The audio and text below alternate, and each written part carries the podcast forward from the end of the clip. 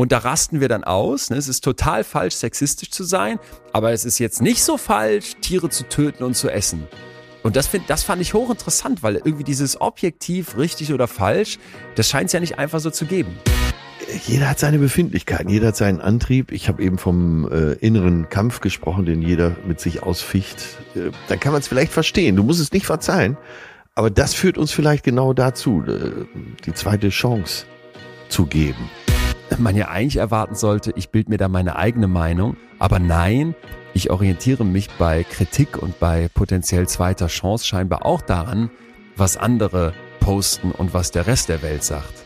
Wenn jemand zu dir kommt, vielleicht ohne dass du sie oder ihn angesprochen hast und sagt, einmal da habe ich Scheiße gebaut, ich sehe das ein, das habe ich früher anders gesehen, aber sorry, sorry, sorry. Da bist du doch ganz schnell bereit, eine zweite Chance zu geben. Betreutes Fühlen der Podcast mit Atze Schröder und Leon Windscheid.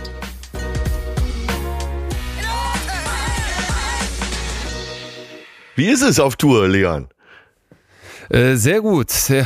Ja, ich muss gerade durchatmen. Wir sind hier gefühlt jetzt gerade mit unserem kleinen Tourbus in Münster wieder eingerollt und äh, verladen noch und es halt noch nach in Wien ging's los, da sind alle am Ende aufgestanden. In Graz ging es weiter da auch. Und in Salzburg, muss ich sagen, war das dickste Brett zu bohren. Auch weil technisch so ein paar Schwierigkeiten aufkamen. Ich komme auf die Bühne raus und es war alles voller Qualm, also so Nebel. Ja. So voll, dass ich nichts mehr gesehen habe. Es musste also kurz äh, unterbrochen werden. ähm, Der Teufel ist ein Eichhörnchen, so ja. Äh, ja, genau. Und das ist natürlich am Anfang so einer Show mit der Stimmung dann so eine Sache. Aber es tat dem Ganzen keinen Abbruch. Und am Ende sind da auch alle sogar zweimal aufgestanden, wo der Tontechniker Anker meinte, das hätte er in Salzburg selten gesehen. Also sitze ich hier und bin äh, ob dieser äh, stehenden Ouvertüren dazu der ganzen, zum ganzen Auftakt jetzt sehr, sehr, sehr, sehr beseelt. Das wäre auch mein Gefühl heute. Und sagt der Wissenschaftler in dir, äh, also man muss ja auch ableiten aus den Erfahrungen, die man so macht, ähm, und ich weiß ja nicht, wie sehr belegbar das ist. Wenn am Anfang was schief geht, wird es besonders gut. Oh, äh, Oder könntest du also auch drauf verzichten? Eher, also für mich. Nee, nee, genau. Für mich ist es eher andersrum. Für mich ist eher das Gefühl, was ich immer Leuten sage, wenn die einen Vortrag halten müssen, guck, dass der, guck, dass der Anfang sitzt. Ja. Weil ich für mich so, ich bin noch so aufgeregt, jetzt wo alles auch so neu ist, ja. Dass der Moment des Rauskommens eigentlich für mich ähm, beso ganz besonders aufgeregt ist. Und ähm, dann ist es eher so, dass wenn ich merke, da jetzt läuft's gut, dann ähm, bin ich entspannter. Und wenn dann quasi Showabbruch nach zwei Minuten, weil die Technik nicht stimmt, jo. das ist schon fordernd. Ja. ja, aber Österreich halt, ne? Äh, ja, aber haben viele, da haben viele gesagt, das wird, das wird äh, besonders schwer, aber ich äh, wurde herzlichst empfangen. Ähm, und wie du natürlich gesagt hast, also so nach äh, zwei, drei Tagen in Österreich ist man, also ich habe wahrscheinlich sieben Kilo zugenommen. Ach, das ist doch alles so Aber schön. ist jetzt so. Ja, ja. Und du, dein Gefühl heute? Ähm, ja, wir haben ja letztes Mal verkündet, dass die Touren äh, entweder verlängert werden wie bei dir oder es ein neues Programm gibt, der Erlöser. Und äh, die schönste E-Mail, die ich dazu bekommen habe von einem äh, natürlich promovierten Arzt, Selbstverständlich. Äh, kein Rechtsanwalt, war der Titel wäre anmaßend. ja, habe ich. Ich habe auch, hab auch zwei, drei Nachrichten bekommen, ob wir uns denn trauen würden, uns auch so über den muslimischen Glauben lustig zu machen. Kann ich mit einem äh, lauten Ja beantworten. Stand jetzt nicht an, weil bei dir hieß das Programm ja der Erlöser. Ja. Es ging irgendwie um, um äh, Jesus Christus am Kreuz. Aber ich bin gerne bereit, mich über jeden Glauben lustig zu machen. Aber es ist auch nur eine Facette. Ne? Ist aber schon bezeichnend, dass alle sofort an ja, Glaubensrichtungen denken. Weil ähm, Erlösung ja, gibt's, so aufregen. Äh, Erlösung gibt's ja in vielerlei Hinsicht. Und äh, die Straße der Erlösung hat viele Meilensteine und Ausfahrten. Oh Gott, ich bin schon im Programm. Äh, alles kann eine Erlösung sein. Äh, Sport kann eine Erlösung sein, Drogen, ein Kind kriegen, auf der Bühne stehen, äh, guter Schlaf. Also es, es geht hier nicht nur um Religion, das kann ich schon mal sagen. Äh, wie gehst du eigentlich vor, wenn du jetzt so ein Programm angehst? Setzt, äh, also wo fängst du an? Wirklich mit einem weißen Zettel oder hat man dann schon so ein paar Bausteine aus den alten Programmen? Mir hat mal ein Vögelchen gezwitschert, so ein bisschen was wird ja in der Comedy-Welt dann auch recycelt. Ähm, oder geht es wirklich bei Null los? Und wenn bei Null, wo, wo, wo fängst du dann an mit so einer Überschrift? Na, ich ich mache es eigentlich bei jedem Programm so, dass wir, äh, ich schreibe ja nie alleine, immer mit dem Autor zusammen, meistens mit Till. Hoheneder und äh, dann gehen wir gern mal erst spazieren. Wir haben es auch schon mal fertig gebracht, die erste Woche nur spazieren zu gehen, wo ja. äh, dann Till oder da, früher auch Beisenherz immer schon drängten, wollen wir nicht mal was schreiben, wo ich gesagt habe, nein, um Himmels Willen. Na, und man muss das Thema erstmal durchdringen. Was ist für dich Erlösung? Was kommt aber raus? Dann gibt's ja jede Menge Schlagwörter, die ich mir aufgeschrieben habe, was alles für einige Leute Erlösung dann sein kann äh, Date, kann Date, äh, Yoga. Okay, jetzt habe ich, hm, das lese ich lieber nicht vor. Kind kriegen, Kind adoptieren und so weiter und so weiter. Knigge, gutes Benehmen. Also sind alles nur Schlagwörter, die da stehen. Ne? Frauen ah, leben länger als Männer. Okay. James Bond. Äh, ach, guck mal, da steht schon wieder Kinder als Erlösung. Scheint mich sehr umzutreiben, das Thema. Moment, du liest das jetzt gerade von deinem Zettel davor und da steht jetzt sowas wie James Bond drauf. Ja. Und das ist dann irgend so ein fixer Gedanke, weil das hätte jetzt für mich erstmal nichts mit Erlösung zu tun, aber das ploppt dann irgendwo bei dir in den, in den ja. Synapsen auf. Oder äh, was dir vielleicht was sagen würde, wäre jetzt so Auswandern. Ne? Ja. Ähm, das, da suchen ja, viele total. die Erlösung. Ich will ja damit auch nur andeuten, äh, dass ja, also alles in unserem Leben, das müssen wir hier vielleicht auch nochmal behandeln im Herbst, äh, was Erlösung sein kann und das und wie sehr alle nach Erlösung streben. Und wo, also ab wann kommen Witze in das Ganze? Ab dem ersten Moment. Äh, da, ja, da geht schon los, dass so, dass wir alle immer augenzwinkernd unterwegs sind. Äh, also die Schreibenden, meistens eben zu zweit, äh, und dass man dann schon versucht, äh, ja, das eben von der heiteren Seite zu sehen. Und, okay. Äh, ja. Also das finde ich so, das finde ich aber nochmal, das finde ich so schwer vorzustellen von außen. Du hast jetzt so eine Idee, dann hast du da irgendwie James Bond auf deinem Zettel stehen oder Kinder kriegen. Ja. Äh, wann entsteht, also jetzt kann ich mir vor, ja, dass manche sagen, für mich ist das total die Erlösung, ein Kind zu kriegen, weil ich habe mir da so lange Druck zugemacht oder habe mir das so sehr gewünscht und dann habe ich jetzt dieses Kind und guck mir das an und dann kackt mir das den Arm voll. Das ist ja jetzt, das wäre jetzt so ein, das wäre so, das ja jetzt vielleicht. Ja, und der erste Witz. Hat was Humoristisches, aber das ist ja noch nicht lustig und da würde ja auf keinen Fall jetzt eine Halle lachen. Nee, genau. Und der nächste, du baust das vielleicht jetzt so auf und sagst, äh, ja, ich schaue mein Kind an und äh, die größte Liebe, die es gibt, ist zum Kind und so weiter. Und ja. dann sagst du, ist jetzt das erste, was mir einfällt dazu. Ähm, die wahre Lösung ist aber, wenn du da irgendwann sitzt und denkst, oh Gott, übermorgen zieht er aus. Ne? Und da kann man was Lustiges draus stricken. Ne? Oder ich habe heute ah, Morgen äh, hab ich von einem älteren Stand-Upper aus USA eine geile Nummer gesehen. Äh, er lebt nicht mehr, deswegen kann ich jetzt, wir nehmen ja vor Ostern auf, es kommt aber nach Ostern hier und er hat gesagt, ja, da gibt's jemanden, der auf uns aufpasst, ne, der äh, uns beäugt, der jeden Schritt von uns verfolgt. Und dann hat er ja. zehn Gebote aufgestellt, also zehn Regeln. Und wenn du dagegen verstößt, dann kommst du in die Hölle und da ist Feuer und du musst leiden und jeden Tag äh, ist da eine Pein und es, das Feuer ist zu heiß und du bist verdammt bis in alle Ewigkeit. Und dann macht er eine kurze Pause und dann sagt er, aber er liebt uns. Und das sind so Gags, die ich liebe. Ne? Wenn du so richtig Aha. Dramatik aufbaust und dann das Absurde Aha. rausstreichst. Aha. Geil. Ja. Ja, interessant. Und so kann man eigentlich jedes Thema nehmen. Ich, äh, ganz egal. Morgens aufstehen, abends ins Bett gehen, Auto fahren. Ja.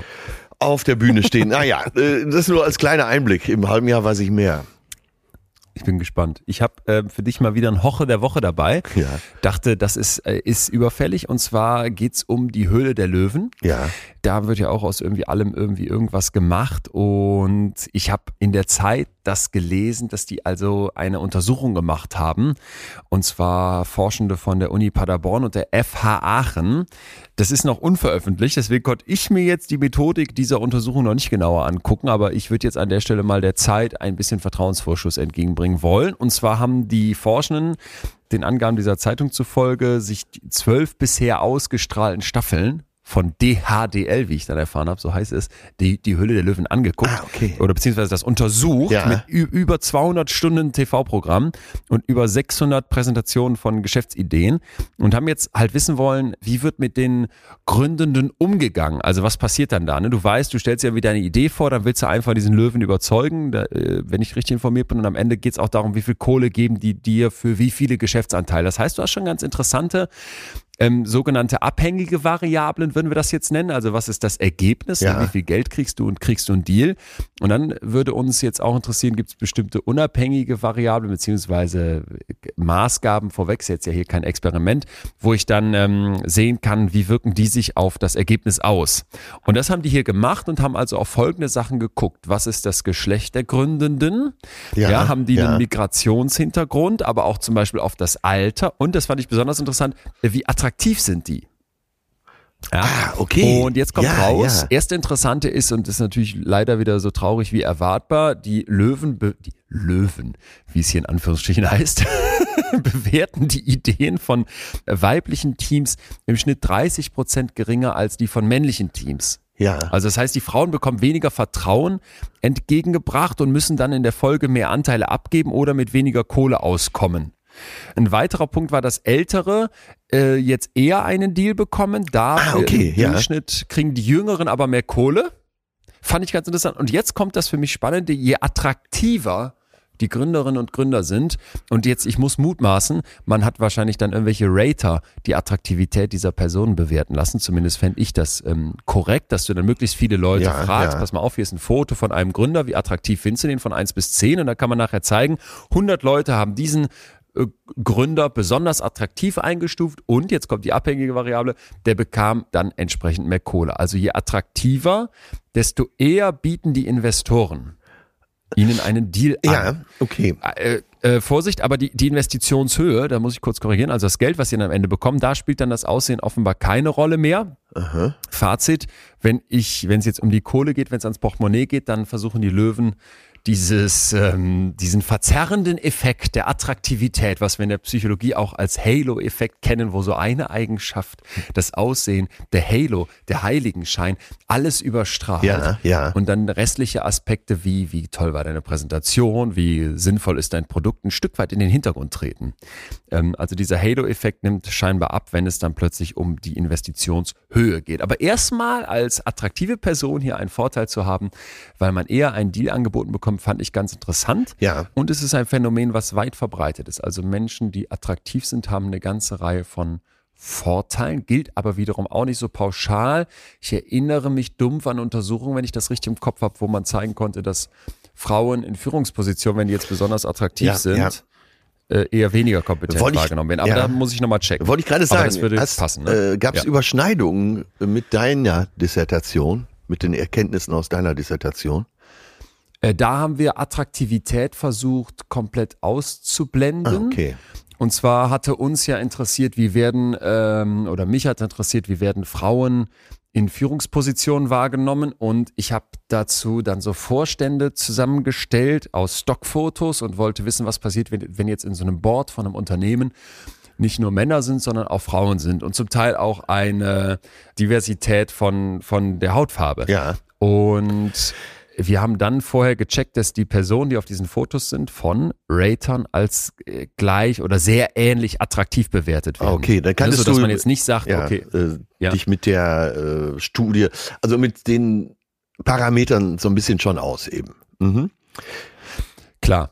Nee, man will jetzt zum Beispiel in meinem Fall, wenn es darum geht, wie werden Frauen in Top-Führungspositionen wahrgenommen und es geht nicht um Attraktivität, dann wäre jetzt, wenn diese Fotos, die ich da einbaue, wenn die unterschiedlich attraktiv sind, dann wäre es eine Störvariable. Ne? Ja, dann hätte, ja. das meine Ergebnisse konfundieren, weil man plötzlich sagt, pass mal auf, die eine Frau, die du da in diesen Vorstand gepackt hast, die ist aber total attraktiv, während der Rest in diesem Vorstand, auch die Männer, sehen alle aus wie ein Sack Schrauben. Ja. Das heißt, natürlich wird jetzt diese Attraktivität der Frau eine Rolle spielen. Wenn ich aber vorher checke, sind die drei Frauen, die ich plötzlich in diesen Vorstand dazu packe, so attraktiv in der Bewertung von Menschen wie jetzt die sechs Männer, die da schon dabei sind, dann hoffe ich, dass die Attraktivität nicht so die Rolle spielt. Ne? Also auf sowas muss man immer achten. Und das ist im Übrigen auch, weshalb es so interessant ist, sich die Methodiken äh, von, von Untersuchungen anzugucken, weil man genau sehen möchte, berücksichtigen diejenigen, die sie durchführen, solche Aspekte.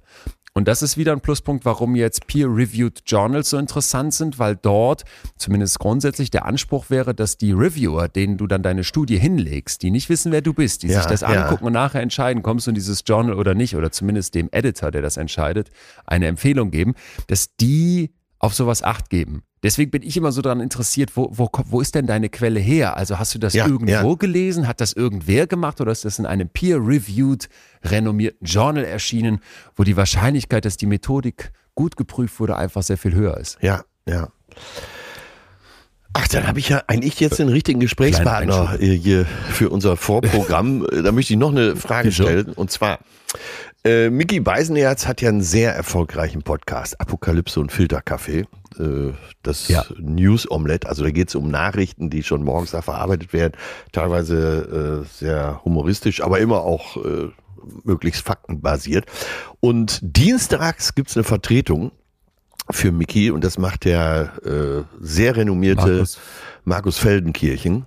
Ja. Und meistens zusammen mit äh, Jasmin Mbarek. Eine sehr, Ja. sehr, sehr schlaue Frau. Die ist 24 und äh, ich bin sowas von begeistert, wie die das macht und wie viel Fachwissen die hat und wie eloquent die ist und äh, wie sie es auch rüberbringt. So, jetzt sage ich zu meiner Freundin, Mensch, die äh, Jasmina Mbarek, die macht das so gut, wie, die ist so, so gut schon für ihr Alter. Und dann gab's Ja. natürlich direkt die Watschen, verbal hier von meiner Perle, die sagte, ey, das ist ja, äh, das ist ja Age-Shaming. Wie kannst du das sagen? Das ist ja diskriminierend. Ah, okay. Was würdest du dazu sagen? Äh, nee, also du weißt, dass ich ihr ungern widerspreche. Äh, sie ja meistens recht hat, aber in dem Fall sehe ich das, würde ich das anders sehen, weil also dass jemand für sein Alter etwas gut macht. Man könnte es jetzt natürlich als ver vergiftetes Lob so sehen, ne? Ja, du machst das richtig gut für dein Alter. Aber das habe ich jetzt bei dir nicht rausgehört. Nee, es war Und, ehrlich äh, Ich gemeint. persönlich finde also, als du gerade gesagt hast, die ist 24 und ich stelle mir vor, die kann mit einem Markus Feldenkirchen, der ja deutlich älter ist, wenn mich jetzt nicht vertue. Ja. Und Miki ist ja auch schon Ewigkeiten im Geschäft. Wenn man da dann mithalten kann oder vielleicht sogar besser ist, das finde ich, ähm, finde ich absolut. Ja, die geht auch mit, äh, mit sehr erfahrenen Politikern so in den Infight, äh, Ja, dass ja. sie voll ins Schwitzen kommen. Ja. Also es war totale Bewunderung für Jasmin Mbarek, aber äh, ja, es wurde doch nochmal in Frage gestellt. Was ich ja gut finde, hinterfragen, wem sage ich das, ist ja immer gut. Alles, alles wird doch heute hinterfragt. Und Atze, äh, am besten hinterfragen wir uns ja selber. Ich habe, ich, ich habe mich an einer Stelle hinterfragt, habe dich dann angefunkt. Siehst du da auch ein Thema? Wir waren uns einig, das ist ein Thema und das wird es heute. Ja.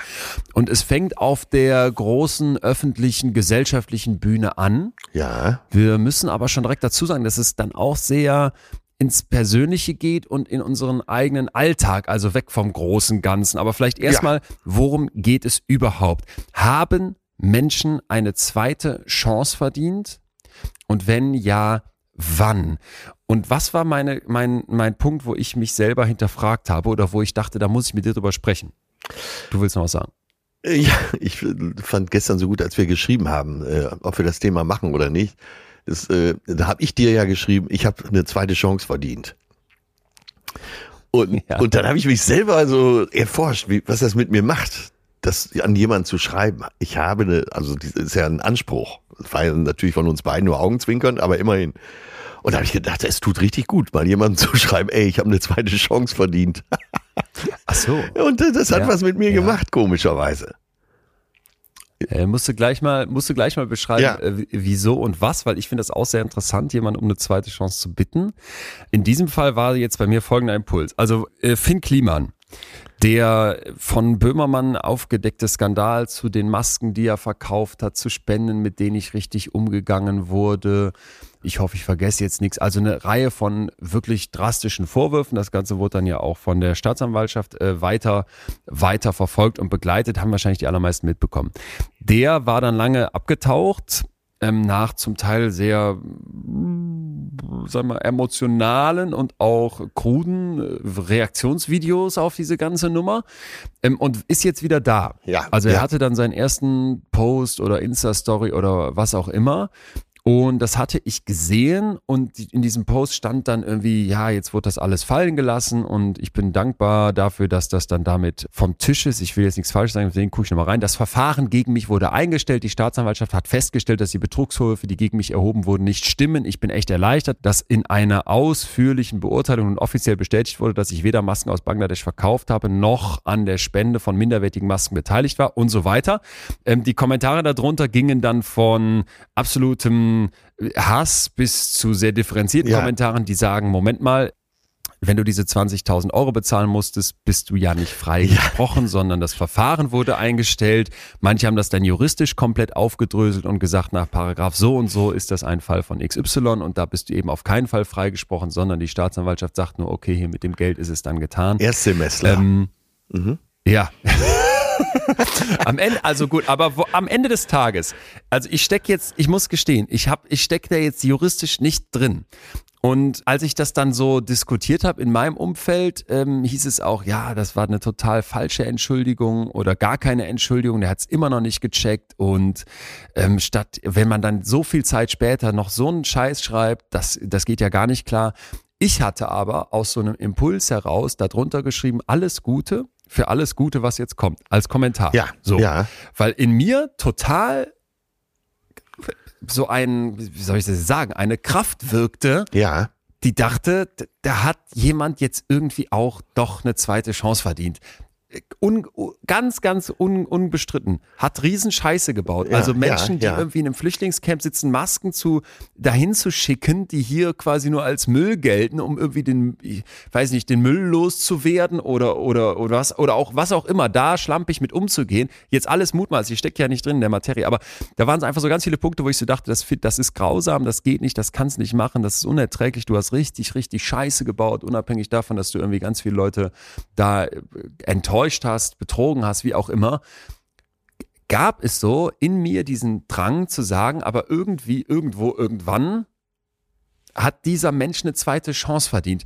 Und ich dachte, also ich weiß es nicht, ich kann es gar nicht genau sagen. Mitgefühl ist es nicht, weil ich kenne ihn nicht, ich habe den noch nie gesprochen. Es war mehr so ein Mitleid, finde ich dann wieder fast zu werten, aber es war irgendwas in mir drin, das dachte, da haben so viele draufgehackt und draufgetreten und jetzt, ich meinte das auch nicht als gute Tat, aber ich dachte so als Signal und ich war nicht der Einzige, haben einige auch, die, die ich äh, wiederum kenne oder um Ecken kenne, drunter geschrieben, hör mal alles Gute und ähm, ja, ja. jetzt ist auch mal, ne, jetzt kannst du auch wieder frei aufspielen.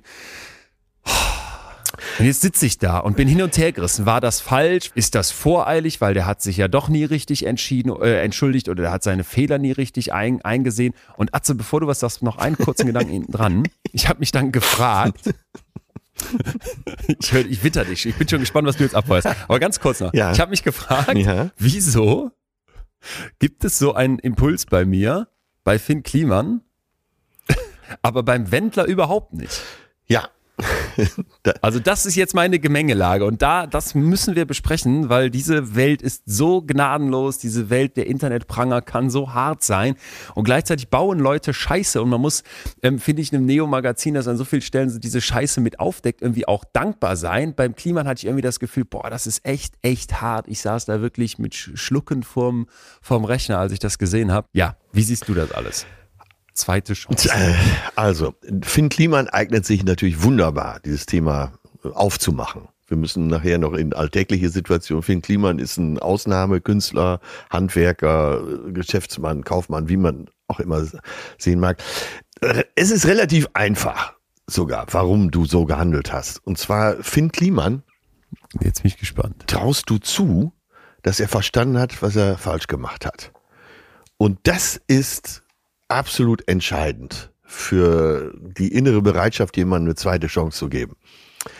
Bei Finn Kliman, ich habe ihn zweimal in Talkshows getroffen, äh, ganz reizender, einnehmender, toller Kerl, das muss man schon sagen. Und wir alle, die wir es äh, ja gut mit ihm meinen, trauen ihm zu, dass er wirklich verinnerlicht hat, ich habe hier richtig Scheiße gebaut. Ähm, viele Sachen hat er wahrscheinlich so aus Flüchtigkeit gemacht. Äh, auch das kennen wir aus dem Berufsleben, dass man Sachen, äh, naja, nicht, nicht mehr ganz so genau prüft, weil es immer so lief. Man hat vielleicht Geschäftspartner, aber das geht schon viel zu weit. Äh, ich glaube, im Gegensatz zum Wendler traust du ihm zu und nimmst ihm ab, dass er was daraus gelernt hat. Und das ist, glaube ich, für eine zweite Chance ganz entscheidend. Ja, wenn man äh, seinem Gegenüber zutraut, den Fehler eingesehen zu haben. Den Wendler fandst du vorher schon scheiße, machen wir uns nichts vor. Äh, und wahrscheinlich ganz viele von uns. ja, ist, ist doch so. Und äh, ja, dem, dem würdest du gar keine Chance geben. Also ich spreche jetzt mal für mich. Weil ja, aber, ich, aber das ist doch unfair. Ja, natürlich, also ist, das, natürlich ist das unfair, aber wenn du verstehen willst, warum du so gehandelt hast und auch noch alles Gute drunter geschrieben hast, dann ist das ja, dann ist das ja aus dem Gefühl gespeist, dass du eben Finn Kliman das zutraust, seinen Fehler einzusehen. Und so einem, äh, ja, singenden Holzkopf wie dem Wendler nicht. Nur ist das, ist das denn wirklich so? Weil wenn ich dann diese Entschuldigung in Anführungsstrichen lese, die ja jetzt mit viel Abstand kommt, dann denke ich schon so, auch als mir dann Leute gesagt haben, ja, hast du das denn nicht richtig verstanden, habe ich gedacht, äh, oh, ja, so eine richtige Entschuldigung ist das nicht. Hat das denn wirklich eingesehen? Und nochmal, ich kenne ihn nicht, habe noch nie mit ihm gesprochen, keine Ahnung. Nur ähm, irgendwas in mir drin scheint doch damit zweierlei Maß zu messen, weil all diese Aussagen müssten doch eigentlich auch auf den Wendler zutreffen der sagt, ja, der hat ja auch ein paar Statements dann abgegeben. Ich bin kein Antisemit und ähm, ich bereue einige meiner Aussagen aus der Vergangenheit. Hier war ja der, der ist vielleicht auch nochmal ganz wichtig zu beschreiben, was ist, was ist eigentlich passiert. Ähm, falls jetzt hier irgendwer RTL 2 nicht so regelmäßig guckt oder auf dem Radar hat, der Wendler äh, nach seinen ganzen Verschwörungstheorien und, und äh, Telegram-Kanälen und Rausschmiss bei der DSDS-Jury sollte oder kriegt jetzt ein Kind, ne, mit Laura Müller, mhm. so, seiner Frau. Und das Kind sollte dann gefilmt werden von Minute eins wahrscheinlich mit so einer GoPro, wenn es rauskriecht, ähm, von RTL 2. Und da gab es dann so viel Gegenwind, dass RTL 2 gesagt hat, machen wir doch nicht. Interessanterweise wusste ich nicht, dass RTL 2 übrigens nur zu einem Teil RTL gehört, nämlich zu 36 Prozent. Ja. Die restlichen Anteile gehören irgendwelchen anderen. Dass diese Namensgleichheit gar nicht so äh, zielführend. Ja. Ne? Aber ja. ähm, bei RTL habe ich mir, RTL 2 habe ich mir die Entschuldigung mal rausgesucht. Und äh, das, was ich noch im Kopf habe, ist, äh, wie, wie wenige andere stehen wir für Offenheit gegen Rassismus und noch so ein paar Dinge, wo ich gedacht habe, äh, da wäre ich jetzt wirklich, wirklich für Diversität, da wäre ich wirklich nicht drauf gekommen. Weil RTL 2 ist ja eher so barrierefreies Fernsehen, ne? Und so, dann, dann, weißt du natürlich, das haben, andere. Äh, das haben ja. ein paar Rechtsanwälte zusammen mit den Marketingleuten von RTL 2 entworfen, diese Entschuldigung. Äh, naja, aber das führt ja alles schon zu weit. Du hast dich doch einfach nur gefragt, warum du beim einen ein besseres Gefühl hast als beim anderen. Genau. Und genau. Und ich habe mich gefragt, wem, wem gibt unsere Gesellschaft eigentlich zweite Chancen? Und hatte doch den Eindruck, korrigier mich, dass wir ziemlich gnadenlos sind. Also dieses, eine zweite Chance geben, das fällt den Deutschen äh, verdammt schwer, ist mein Eindruck. Und auch dieses Shitstorm und draufhauen. Und man sagt immer so, ja, die Pranger sind weg und die gab es im Mittelalter. Und was ist das für eine unsägliche Vorstellung, dass jemand auf dem Dorfplatz oder Kirchvorhof ja. dahingestellt wurde, an den Pranger gestellt wurde und damit Tomaten beschmissen wird, bespuckt und beschimpft. Ich habe das Gefühl, das Internet und alles, wie wir es jetzt so handhaben, ist noch tausendmal schlimmer Gerichtsprozesse geraten ganz schnell in den Hintergrund, weil die öffentliche Meinung längst gebildet ist, das, gebildet ist, das Urteil ist gefällt und dann ist jemand am Ende oder eben nicht oder ja, bekommt eine zweite Chance. Aber diese zweite Chance kommt mir auch ziemlich selten vor. Ja, ja, aber äh, würdest du denn sagen, dass der äh, Shitstorm der moderne Pranger ist? Naja, also ist es, ist es nicht sogar, ist es nicht sogar noch schlimmer? Ist es nicht sogar noch perverser, was wir jetzt als Pranger haben, als wir das im Mittelalter hatten? Weil ich denke immer so, wenn du an den Pranger gehst auf dem Marktplatz, wo jemand dran steht ja. und dann schmeißt du dem das Ei ins Gesicht oder spuckst den an, ja. dann musst du das un, dann musst du dem dabei in die Augen gucken. Du musst ah, okay. das unmittelbar machen. Ja. Du musst dieser Person dich nähern. Im Internet kannst du das anonym, du kannst das mit mit ganz vielen im Verbund. Du kannst das auf so eine billige Weise tun. Weißt du, du zahlst überhaupt nicht die psychischen Kosten, ja, die es ja. auch gibt, zu, aus gutem Grund aus meiner Sicht ja. gibt im Übrigen, wenn man jetzt einem Menschen so eine verbal reinhaut. Ja. Also ich finde es fast noch schlimmer. Ja, äh, ja, dem kann man folgen. Aber äh, zurück zur zweiten Chance. Äh, wir, eigentlich müssen wir es ja heute positiv drehen. Ne? Ja. Warum? Ähm, warum? Warum eine zweite Chance? Und ähm, mm. wo würdest du denn sagen, wo gibt es denn zweite Chancen? Äh, als ich jetzt äh, mich heute Morgen so ein bisschen umgesehen habe im allseits beliebten Internet, kam eigentlich äh, gerade so in der Presse jeder zweite Artikel äh, über Beziehungen, die Liebe. Ja. Also mit der Ex nochmal zusammen oder mit dem Ex. Das scheint äh, gerade da so ein Riesenthema zu sein, die zweite Chance. Und auch da gilt ja, ne, wenn du äh, denkst, ach Gott, die zweite Chance wird jetzt wieder garantiert zur Katastrophe führen, weil er das nicht verstanden hat oder er sie, ist es doch was anderes, als wenn du denkst, oh ja, denn ich glaube, wir haben beide eingesehen, dass wir das falsch gemacht haben. Oder? Ja, also genau, das wäre für mich so ein Punkt. Wo, wo gebe ich zweite Chancen? Wo habe ich schon mal jemandem eine zweite Chance gegeben? Ja, aber, äh, Und ich finde ja. in dieser Beziehungsthematik auf, auf jeden Fall. Also da habe ich da auch das Gefühl, da wird, da werden Menschen extrem verletzt, da wird, da wird man unglaubliches Leid ertragen müssen in so einer Beziehung und dann trotzdem sind ja viele am Ende gewillt, eine zweite Chance zu geben. Ja, manchmal ist es ja eindeutig. Der Volksmund sagt ja, äh, manchmal brauchen wir eine zweite Chance, weil die erste zu früh kam. Ja, und ah, okay. äh, ja, da ist ja schön. sehr viel Hoffnung auch drin. Und vielleicht äh, ist Hoffnung ja auch schon mal so ein Begriff, der dazugehört zur zweiten Chance. Ja. Ne? Ja. Äh, hast du denn schon mal, also abgesehen davon, anderen eine zweite Chance zu geben, hast du denn schon mal davon profitiert, dass Menschen ja manchmal eben doch bereit sind, eine zweite Chance zu geben? Hast du schon mal eine zweite Chance bekommen? Äh, ja, beruflich habe ich auf jeden Fall äh, die zweite, dritte und fünfte, zehnte Chance bekommen. Ich habe es ja hier schon mal erzählt, wie Hugo Egon Balder mir am Anfang meiner Karriere gesagt hat, lass es, du hast überhaupt kein Talent. Nachdem ich das erste Mal. Wusste ich nicht. Wusstest du nicht? Habe ich wieder vergessen. Ja, ja, okay. Ja, das, das ja und dann. Mein äh, Hinterkopf vielleicht. Naja, und dann habe ich ja in meinem Programm gearbeitet, in meiner Bühnenpräsenz und so weiter. Habe mir auch endlich mal was aufgeschrieben fürs Programm. Und dann haben sie mir tatsächlich auch eine zweite Chance gegeben, dabei äh, RTL Samstagnacht aufzutreten. Eigentlich war, war meine Karriere schon zu Ende nach einem halben Jahr. Okay. Äh, da habe ich eine zweite Chance bekommen. Dann, äh, naja, ich hatte nicht so viel Beziehung in meinem Leben. Nee, also in der Liebe war im End oder Weder ja oder nee. Da gab es keine, ah ja, keine okay. zweite Chance. Aber ich kenne tatsächlich auch ein Pärchen, die sehr früh geheiratet haben, haben sich irgendwann getrennt, haben sich scheiden lassen und sind heute wieder verheiratet und glücklich. Das, also das kenne ich ganz oft. Tatsächlich. Wir gucken gleich in die, ja, ja, tatsächlich. Wir gucken auch gleich in die Liebe. Da gibt es eine interessante Untersuchung zu. Erstmal habe ich aber für dich eine Reihe von Einsichten aus der Forschung dabei, ja. wo es darum geht, wonach beurteilen wir eigentlich, ja. wie, wie groß jetzt ein Fehltritt war. Ne? Was sagt uns eigentlich jetzt, ob das Vergehen von Finn Kliman größer oder kleiner war als das vom Wendler und oder vielleicht auch als unsere eigenen Fehler, die keiner öffentlich anprangert? Und ähm, wonach entscheiden wir, ob wir vergeben? Vor allen Dingen, äh, genau, das habe ich mir nämlich auch aufgeschrieben, nachdem ich mit, mich nochmal mit Vergebung, wir haben ja hier schon mal eine Folge zur Vergebung gemacht. Da meine Frage, die können wir mit einfließen lassen. Müssen wir überhaupt vergeben für eine zweite Chance? Oh, das ist ein spannender Punkt. Oder? Kann man, äh, ja. also mir fällt jetzt nicht direkt ein Beispiel ein, aber so ganz allgemein gesagt, kann man nicht äh, weiterhin sagen, ey, das war ein Riesenfehler, du hast mich schwerst verletzt, ja. ich hatte riesen Nachteile dadurch, äh, trotzdem machen wir an diesem Punkt jetzt Schluss. Ich vergebe dir das auch nicht, aber äh, hier die zweite Chance. Mir fällt direkt ein Beispiel zu ein, der Mörder, den ich interviewt habe. Ja. Das war, also das war ja nach wie vor für mich eine äh, ganz, ganz heftige Erfahrung für in extremen Köpfen. Äh, wer reinhören möchte, die Folge ist übrigens jetzt auch überall öffentlich zu hören.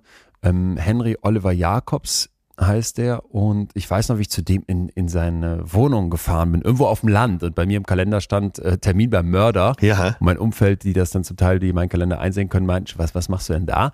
Äh, man hat also eine gewisse Sorge. Und dann treffe ich diesen Mann und jetzt eine Sache ganz wichtig. Der hat also aus nächster Nähe zwei in den Kopf geschossen. Es ging um Geld, um irgendwelche Briefmarkensammlungen, wenn ich es noch richtig hinkriege. Und der eine davon ist gestorben. Und bei allem, was ich jetzt gleich dazu sage, äh, saß ich da bei dem und hatte das halt im Kopf, dass irgendwie jemand dessen Mutter angerufen haben muss und gesagt haben muss, ihr Kind ist tot und dass da irgendwer jetzt vielleicht keinen Freund mehr hatte oder Ehepartner und dass da irgendein Kind jetzt vielleicht auch keinen Vater mehr hat. Also dieses jemanden umbringen, das ist ja, das ist doch irgendwie unverzeihlich. Und jetzt treffe ich diesen Menschen, dem, und jetzt kommt der Punkt, unsere Gesellschaft Ja. eine zweite Chance gibt, weil sie sagt, du bist eben nicht für immer im Gefängnis. Und der arbeitete jetzt als Malermeister und hatte auch eine neue Beziehung und zeigte mir seine DVD-Sammlung, war nicht nur sehr umgänglich, sondern auch, wenn der dann so beschrieb, wir haben natürlich auch über diese Tat gesprochen, äh, tierisch reflektiert, hatte ich den Eindruck, sehr, sehr, sehr klar in seinem Schuldverständnis. Ne? Ja, Aber ja. dem sagt unsere Gesellschaft, ja, hier ist eine zweite Chance. Aber ich finde, unsere Gesellschaft sagt nicht, wir haben dir diese Tat vergeben. Ja, eben, Und genau, gutes mal Beispiel, krasser ja. stelle ich es mir jetzt vor, wenn man jetzt die Mutter dieses Mannes, den er umgebracht hat, fragen würde, hast du dem Mörder die Tat vergeben? Dann wird die wahrscheinlich sagen, auf keinen Fall, niemals. Ich weiß aber auch zum Beispiel nicht, ob die sagen würde, der hat eine zweite Chance verdient. Okay. Ich- denke aber sofort an die Frau Gensch, da muss ich noch einen Gedanken zu bringen, aus Solingen. Das ist eine Familie, deren Haus in den 90er Jahren von Neonazis Ja, angezündet wurde. Und ich bin ja in Solingen groß geworden, da ist die Geschichte also entsprechend präsent. Und die Frau Gensch, die hat nachher, also die Mutter, äh, deren Kinder dort zum Teil in diesen Flammen umgekommen sind, die hat nachher gesagt, ich ähm, hasse nicht. Also die hat unglaublich versöhnlich auf diese Tat und auch auf diese Täter geguckt, hatte ich den Eindruck, wo du so dachtest, boah, das hat mir einen Respekt abgerungen, wo ich so dachte, Was eine Stärke. Wahnsinn, Ja. was eine Stärke, dass diese Frau sagt, vergeben und äh, irgendwie auch, finde ich, hat das was mit zweiter Chance doch total zu tun, weil du ja sagst, ja, wenn, wenn ich dir das vergebe und ich lasse dich dein Leben irgendwie weiterleben, weitermachen, nach Strafe im Gefängnis, nach Sühne, ähm, das war, das war für mich, das waren also beides, mit dem Mörder zu sprechen, Ja. der jetzt auf der Täterseite ist und sie, sie mal in einem Interview zu hören, die auf der anderen Seite sagt, ich, ich kann da keinen Hass empfinden. Das war unglaublich bewegend. Und das hat für mich ganz viel auch mit diesem großen Thema Vergeben und zweiter Chance zu tun. Ja, und trotzdem hört man ja immer raus, bei allem, was wir so sagen, dass äh, es nicht zwingend ist, zu vergeben. Du kannst ja sagen, äh, Nee, nee, genau. meine Mutter hat mich immer Genau. entwertet, das, das wird nie verschwinden, das nehme ich ihr auch übel, aber äh, wir leben zusammen, weil ich das äh, ja, akzeptiert habe. Nicht vergeben, aber akzeptiert. Ja. Ja. Oder hinnehmen, ne? Ja. Super, super, super spannender Punkt. Ich glaube, da werden wir gleich hinkommen und dann gucken, wie kann es von da aus auch weitergehen. Erstmal aber, äh, wonach beurteilen wir jetzt, wie schlimm etwas war und ob wir jemandem vergeben können? Da gibt es eine Untersuchung aus dem Jahr 2016 von Katja Hanke, damals Uni Bremen, zusammen mit Christine Melanie Vauclair von der Uni Lissabon. Und die haben eine Analyse gemacht von fast 42.000 Teilnehmenden aus 30 Ländern. Also kulturübergreifend, wenn man so möchte. Und Ja, zwar wollte ja. man wissen, wie sehr ist diese Persönlichkeitseigenschaft Vergebung? Ja. Also ich bin bereit zu vergeben. Wie verbreitet ist das? Ne? Ist das? Ist das ein Wert von den Menschen? Und dazu hat man einen Daten herangezogen aus einem Fragebogen, der oft benutzt wird, wo es eben um Werte geht. 18 Stück sind das. Und dann wollte man eben wissen, wo landet dieser Wert. Ja, also ja. vergeben, also die. Bereitschaft, irgendwie anderen zu verzeihen. Mhm, Und ich finde, das passt schon ganz gut zur zweiten Chance. Wo würdest du für dich diesen Wert einranken von 1 bis 18? Also auf so einem andere Werte wären sowas wie ehrlich sein. Äh, ja, ich würde das schon sehr oben für mich einordnen, also so auf Platz drei. Platz 3. Ja. Okay. Äh, Finde Ähm, ich elementar. du- Äh, Ist doch, ist doch auch eine, äh, ein elementarer Hebel fürs Zusammenleben. Ja, äh, finde ich auch. Aber äh, jetzt kommt der Punkt. In Deutschland, der Durchschnitt ist viel weiter unten. Ach. Platz 8. In den USA wäre es äh, Platz 4. Ne? Das finde ich sehr interessant. In Ägypten Platz 1. Polen, Chile, Indien, Israel, da kommt es sehr, sehr, sehr weit unten. Warum ist das für mich so spannend? Weil ich, wirklich, ich persönlich wirklich das Gefühl habe, in Deutschland so diese Tugend des, ich bin bereit zu vergeben, jemandem eine zweite Chance zu geben, Mm, das ist uns bewusst, dass das einen Wert hat, aber dass das viel geringer ist als in den USA, wo ich, ich so den Eindruck habe, scheitern und hinfallen, das gehört da dazu. Das hat mich nicht überrascht. Ja, aber das ist auch, äh, sagen wir mal, innerhalb der westlichen Welt eine Unterscheidung. Wenn ich, äh, wo ich jetzt, äh, okay, ist auch noch westlich, aber wenn ich nach Süditalien gehe, aber ich gehe nach Anatolien, äh, wo es immer noch so diese Familienehre, Familienschuld und so gibt. Da ist irgendwann mal was passiert, Äh, und es, es geht über Generationen, dass da immer wieder Rache genommen wird. Also in Sizilien wäre es die, wie heißt Ach das so, denn da? Vendetta. Ja, Äh, ja, ja. Und nein, und da denke ich immer, äh, wenn ich solche Berichte sehe, ähm, gerade so aus dem Ausland, denke ich, so dieses Prinzip von Schuld und Sühne, dass wir was sühnen können, das ist ja ein sehr christlicher Mhm. Ansatz. Den gibt's vielleicht in anderen Kulturen nicht. Ne? Das lässt sich Mhm. fast nicht aus der Welt schaffen. Und wenn du dann sagst, ja, äh, überall woanders auf der Welt, dann muss ich sagen, das stimmt wahrscheinlich nicht so ganz. Ne, Das Mhm. wird wahrscheinlich teilweise auch noch viel härter gesehen als bei uns. Dass, dass man als Sohn der Familie verpflichtet ist, so, okay. da auch Rache zu nehmen. Und Ja. dass, äh, dass eine zweite Chance komplett ausgeschlossen ist. Also ist sehr kulturell abhängig, denke ich. Genau, das war für mich auch so die Kerneinsicht, Mhm. wenn man sich jetzt fragt, wie, wie sehr bin ich eigentlich bereit, anderen Menschen eine zweite Chance zu geben, dass man sich mal wieder klar macht, dein Gefühl dazu ist auch von der Gesellschaft äh, vermutlich geprägt, in der du lebst. Ja, Also du klar. fühlst jetzt nicht einfach so nur für dich, das haben wir ja schon oft genug rausgearbeitet, sondern die Gesellschaft bestimmt ein Stück weit mit und ich finde auch hierbei können wir uns ja angucken, wenn das in Ländern so unterschiedlich gehandhabt wird, dass man sich mal fragen sollte, ja, äh, entscheide ich das eigentlich wirklich frei Ja, oder in so einem ja, Land genau. wie Deutschland, wo jetzt diese, dieser Wert des Vergebens, der zweiten Chance irgendwo eher so mittelhoch angesehen ist, könnte es sein, dass das nicht auch dann auf mich überschlägt ein Stück weit. Jetzt frage ich dich mal ganz direkt. Gibt es einen Fall in deinem Umfeld, wo du äh, jemandem nie wieder eine Chance geben wirst? Also bis vor einiger Zeit, ich sag jetzt mal zwei Jahren oder so, hätte ich wahrscheinlich gesagt ja. Und das waren jetzt, also das eine, was mir da, wo mir da übel mitgespielt wurde, da würde ich auch sagen, dass das ähm, hat schon eine Wunde gerissen, die, die war heftig und die ist auch noch da. Ja. Das andere war so ein Assi-Verhalten, wo ich so dachte, boah, also das, ähm, vor der Person hatten mich mehrere Leute gewarnt. Ich wusste es natürlich wieder besser, habe mich auf die eingelassen, mit der äh, geschäftlich zu tun Ja. gehabt und danach äh, stellte sich raus, totales Arsch. Und da war auch so bei mir äh, von, von Rachegelüsten, der, Ja, ich ja. wirklich dachte, ey, Winch, ja, interessante Abgründe in dir. Ähm, dabei war das jetzt, also der hat mich einfach scheiße behandelt und, und sich geschäftlich mir gegenüber fand ich wirklich, wirklich fies verhalten, hinter, hinterhältig. Ja. Aber bei beiden, und das war jetzt, ist jetzt das Spannende, bei beiden habe ich so das Gefühl, das liegt jetzt auch schon lange, lange zurück.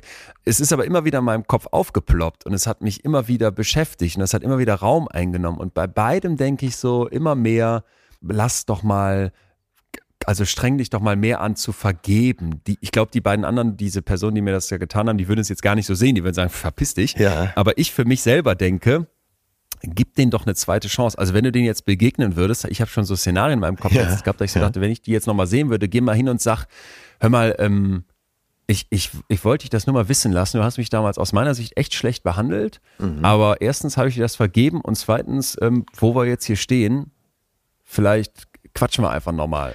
Also kannst du es Ja, nachempfinden? total. Aber äh, was ja schon ganz klar rauskommt, ist, dass die Zeit auch ein wicht- wichtiger Faktor ist. Ja, total. Ne? Und Total. Also das finde ich eben, äh, Zeit halt alle Wunden, das gilt doch, oder nicht? ja, äh, Herbert Grönemeyer singt ja so schön, er kennt sich auch viele wieder. Ne? Der Mensch heißt Mensch, weil er irrt und weil er kämpft, weil er hofft und liebt, weil er mitfühlt und vergibt, heißt es zum Schluss. Ähm, und ja, Zeit lässt doch manches verrauchen. Am Anfang warst du wahrscheinlich kurz davor, ja, natürlich nicht wirklich, aber einen Mord zu begehen. Und jetzt Ja, denkst ja. du, ach, wenn man sich mal nett wieder zusammensetzt, dann könnte ich mich zumindest erklären und meine Wut auch erklären. Ja. Ähm, Genau, und es ist ja auch so ein bisschen was von einfach nicht weiter so, ne? sondern wenn man sagt, es ist eine gewisse Zeit vergangen und insbesondere wenn sich die Person jetzt entschuldigen würde und sagen würde, also ich nehme jetzt nochmal für den Kliman, der sagt, pass mal auf Leute, ich habe hier richtig Kacke gebaut und der, er hätte das Ja, getan, das ja. hat er ja aus meiner Sicht nicht, aber er hätte es ohne Wenn und Aber getan und sagt dann, ich bin jetzt offline, ich bin weg. Und dann kommt er irgendwann wieder und über die Zeit lässt sich jetzt wieder streiten, aber sagen wir mal, der käme dann nach einem Jahr wieder dann und wird dann sagen, Leute, immer noch, ich weiß, das war kacke und das war doof und ich würde aber gerne eine zweite Chance bekommen und jetzt mit was anderem oder wie auch immer hier weitermachen, dann finde ich, wäre dieser Aspekt, dass ein Jahr dazwischen liegt oder auch mehr Zeit, das wäre doch ganz zentral. ja, ja. Das liegt wahrscheinlich jetzt schon wieder äh, neben dem, nach dem Aufdecken bis jetzt ein Jahr dazwischen. Die Zeit vergeht dann ja doch schneller. Naja, trotzdem fällt es einem ja schwer, das merken wir beide ja schon, über Finn mhm. Kliman so richtig den Stab zu brechen, wie man das früher so sagte. Ja, und ja, bei anderen Trotteln in unseren Augen wäre das so leicht zu machen. Ja, und da, und da, da ist der Ansatz. Zum nächsten ja, Punkt. Ja. Ja, ja, total. Das, das passt auch wieder gut zur Wissenschaft, weil da gibt's noch eine zentrale Frage. Wie nah steht uns die Person? Ja. Was ist die Beziehungsnähe? Ja. Da gab's eine Studienreihe von 2021 von Rachel Forbes und Jennifer Stella von der University of Toronto mit über 1000 Teilnehmenden. Das fand ich ganz interessant. Die wollten jetzt also wissen, je nachdem, wie nah dir eine Person steht, wie bewertest du deren Fehlverhalten. Ja, dann haben die jetzt also quasi eine Reihe von Experimenten durchgeführt. In einem haben die die Versuchspersonen eine hypothetische Situation ähm, lesen lassen, wo es einmal der romantische Partner ist, einmal ein ähm, enger Freund und einmal ein Fremder, ja. der hier ein unethisches Verhalten gezeigt hat, nämlich der hat irgendwie Geld geklaut aus so einer, aus so einer Box, von, aus so einer Charity-Box. Mhm, ja? Mhm. Ähm, in dem anderen Experiment sollten sich die Leute erinnern, wo sie mal beobachtet haben, wie sich jemand, der ihnen besonders nahe steht oder eben eine fremde Person unethisch verhalten hat. Und im, in dem dritten Experiment haben sie dann mal so ein Tagebuch führen sollen über 15 Tage, was sie so an moralischem Fehlverhalten beobachten und wer das jeweils macht. Auch hier mal kurz wieder ein Blick auf die Methode. Ähm, weil es ja so, so schön wissenschaftlich ist, das mal auseinanderzudröseln. Wenn ich jetzt nur das erste gemacht hätte, äh, ich lasse dich mal hypothetisch was lesen, ja, dann würde ja. man jetzt in so einem Journal sagen, naja, das ist ja sehr theoretisch und nicht so nah an der Realität dran. Deswegen würden wir uns freuen, wenn es noch ein weiteres Experiment gibt und dann sagst du, ja, okay, habe ich. Und zwar würde ich jetzt sagen, die Leute sollen sich mal an der Stelle erinnern. Und dann würde man sagen, ja, das Erinnern kann aber auch gebiased sein. Und dann würdest du sagen, okay, und deswegen habe ich sogar noch ein drittes Experiment gemacht. Hier habe ich die Leute gebeten, mal so eine Art Tagebuch zu führen. Ja, und ja. dann wird man am Ende sagen, klasse, sie haben nicht nur ein Experiment durchgeführt, sondern eine ganze Reihe. Und in all diesen Experimenten zeigt sie ein bestimmtes Muster. Da ist die Wahrscheinlichkeit, dass das sich auf unser normales Leben, die Realität übertragen lässt, ähm, ja deutlich höher. Und tatsächlich findet sich jetzt hier auch so ein Muster. Und zwar folgendes. Die, die Ergebnisse deuten darauf hin, dass wenn sich jetzt jemand unethisch falsch verhält, den ich aber besonders gerne mag, der mir besonders nah ist, mhm, dann bin ich mhm. weniger harsch in meinem Urteil, als wenn mir diese Person fremd ist, die aber denselben oder einen sehr gleichen Fehler begangen hat. Ja. Also das heißt, ich habe weniger Wut, weniger Ablehnung gegenüber einem Familienmitglied oder einem engen Freund, der sich falsch verhalten hat, als gegenüber einer fremden Person. Mhm, mh. Und das finde ich ist ein ganz wichtiger Punkt, ja, weil wenn ja, ich mir jetzt überlege, ja. wie wird im Netz mit Menschen umgegangen, ich habe es eben bei dem Pranger ja schon gesagt, ja bei Fremden oder Leuten, die mir weit weit fern sind, zuzuschlagen, äh, die Keule, die Moralkeule rauszuholen, die zu verurteilen, ist halt viel leichter, als wenn sie mir nah sind. Ja, ja. Ja, und äh, ach man, aber jetzt wird doch schon klar an dieser Stelle, äh, wie viele Parameter da mitschwingen. Und auf der anderen Seite mhm. gibt es kein Pro Protokoll dafür. Mhm. Das macht jeder mit sich selbst ab, oder?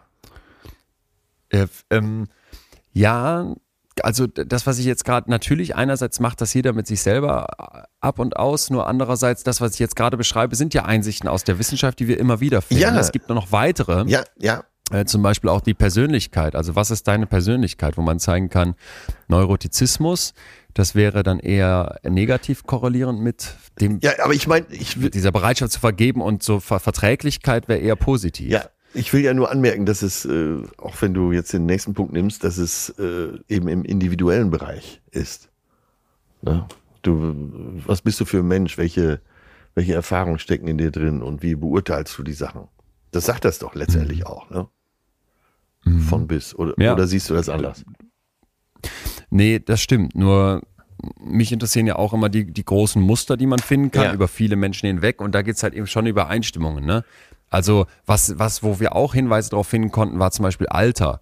Also je jünger du bist oder je länger das auch zurückliegt, da ist wieder die Zeit, ja, desto ja. eher ist man bereit zu sagen, okay, zweite Chance. Das ist ja auch in unserem Rechtssystem so, ne? dass wenn jetzt ein Kind oder Jugendstrafrecht als Unterschied zum Erwachsenenstrafrecht Sehr guter Punkt, begeht, ja. ja. wird das unterschiedlich mhm. bewertet. Und ich finde noch eine Sache ganz, ganz interessant, nämlich was ist eigentlich die Art des Fehltritts. Also wie schlimm ist das, was die Person gemacht hat? Und habe da halt gedacht, okay, eine Sache, die man halt immer wieder findet, ist, naja, wenn jetzt die Person, die ich da kritisiere, gegen geteilte Werte verstoßen hat, also das, wo wir uns eigentlich darauf geeinigt haben und als Gesellschaft vielleicht auch gesagt haben, das ist richtig und das ist falsch, dann wird die eher abgelehnt und dann ist man auch mit dieser zweiten Chance wahrscheinlich zögerlich. Ja, ja. Nur da ist mir aufgefallen, da gehen wir so absurd mit um, also dieses objektiv richtig oder falsch. Ja, ich gedacht, ja. Hä? Das ist doch, also Aber wer mich dazu hinaus. total umtreibt. Ja. Da wolltest du drauf hinaus. Ja. Okay, dann sag du. Naja, das ist eben, äh, man sagt ja immer so Common Sense oder gesunder Menschenverstand. Da muss man ja immer schon so ein bisschen grinsen, weil das, das ist ja kein festgelegter Begriff. Äh, Was ist gesunder Menschenverstand? Das beurteilt ja jede kleinste Gruppe schon wieder anders. Äh, Ja. Da ist vielleicht die, äh, ja, die kleine Siedlung, äh, die, wo sich alle untereinander gut verstehen, denen ist völlig klar, was der gesunde Menschenverstand ist. Und da ist die ausgef das ausgeflippte äh, Mietshaus in der Großstadt, wo Diversität äh, gar kein Thema mehr ist. Äh, die, wo will man dann den gesunden Menschenverstand ansetzen? Ne? Mhm. Ja. Nee, auch äh, wo, wo, wo sagst du jetzt, dass etwas, äh, genau, diesen gesunden Menschenverstand gibt's nicht und wo sagst du jetzt, dass etwas falsch ist und etwas anderes eben nicht falsch? Ich habe dann, also ich weiß nicht, ob das jetzt auch, ob du das, ob du den Gedankengang nachvollziehen kannst, aber ich musste direkt an die militante Veganerin denken. Ja.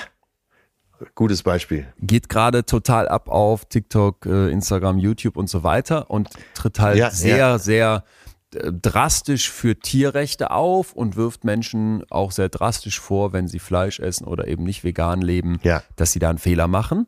Und die ist ja, ähm, das war jetzt eins ihrer letzten Videos, losgezogen und hat Katja Krasewitze, Witsche, der DSDS-Jurorin und Rapperin, ich ähm, muss gestehen, ich hatte die nicht so auf dem Radar, aber die hat bei DSDS sich ja gegen Dieter Bohlen beschwert, weil der so sexistisch war. Wir erinnern uns, haben wir hier besprochen.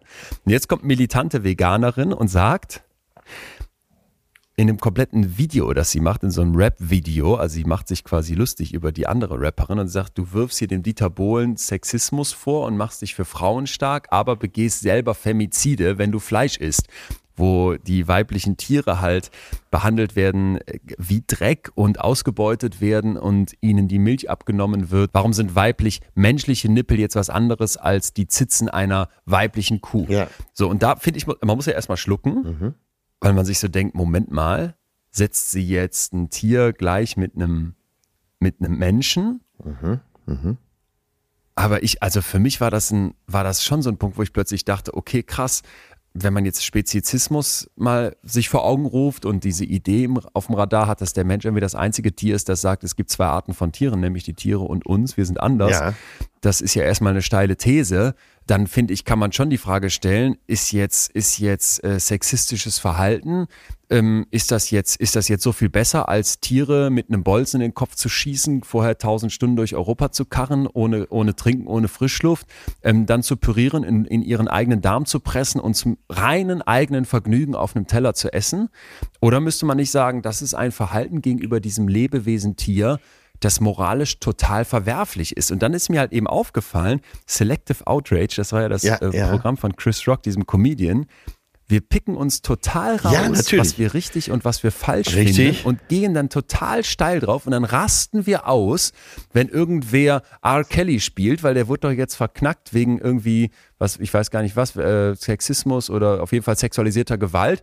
Und am selben Abend sind wir auf einer 90er-Party und tanzen zu Michael Jackson, äh, der, der, der irgendwie, der irgendwie Kinder, äh, Kindern was angetan hat. Äh, ich weiß nicht, ob mutmaßlich oder ob das auch schon alles geklärt ist. So, aber worauf ich hinaus möchte, ist, das wird so völlig, völlig beliebig gemacht, wo wir sagen, das ist falsch. Und da rasten wir dann aus. Ne? Es ist total falsch, sexistisch zu sein, aber es ist jetzt nicht so falsch, Tiere zu töten und zu essen. Und das, find, das fand ich hochinteressant, weil irgendwie dieses Objektiv, richtig oder falsch, das scheint es ja nicht einfach so zu geben. Genau, genau. Sondern irgendwer in deinem Kopf sagt, Tiere essen ist okay, aber sexistisch sein ist überhaupt nicht okay.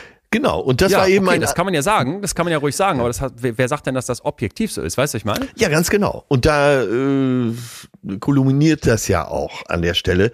Einmal die Studien, die du hast und äh, dass man eben im Alter zum Beispiel äh, schneller die zweite Chance einräumt und vergibt und so weiter. Äh, alles das, was man sehen kann. Auf der anderen Seite haben wir eine Befindlichkeitspflege, eine ganz persönliche Befindlichkeitspflege, die jeder mit sich selber ausmacht. Und äh, ich habe ja eben schon gesagt, die äh, Sackgasse im Neubaugebiet äh, in der Provinz ist was anderes als das diverse Hochhaus in der Stadt. Ähm, das kannst du doch gar nicht übersehen, äh, wie weit das reicht. Und mhm. jeder hat doch seine Geschichte. Und das, ja, und von daher, mh, hm, Tja, worauf, und deswegen, ich hatte das eben so äh, kalt mit reingeworfen, aber es stimmt ja. Es gibt einfach kein Protokoll dafür. Wir wissen, ja. das kann nur jeder für sich entscheiden. Und das macht es ja. eben auch so kompliziert. Das macht es so kompliziert. Und das macht es ja auch so kompliziert, wann bin ich jetzt bereit, eine zweite Chance zu geben, weil wir haben es eben schon gesagt, wenn es darum geht, dass da Länder sehr unterschiedlich sind, das fühlt man ja nicht einfach nur für sich. Ja. Sondern man wäre ja genau. auch nur dann bereit, eine zweite Chance zu geben, wenn man, finde ich zumindest, wenn man so das, den Eindruck hat, das ist auch, also es hat auch eine, über gesellschaftliche Konvention. Man ist sich da einig in der Gesellschaft, dass das okay ist, sowas zu verzeihen. So ist man ja nochmal viel weniger bereit ist zu verzeihen, ganz unabhängig davon, was man selber fühlt.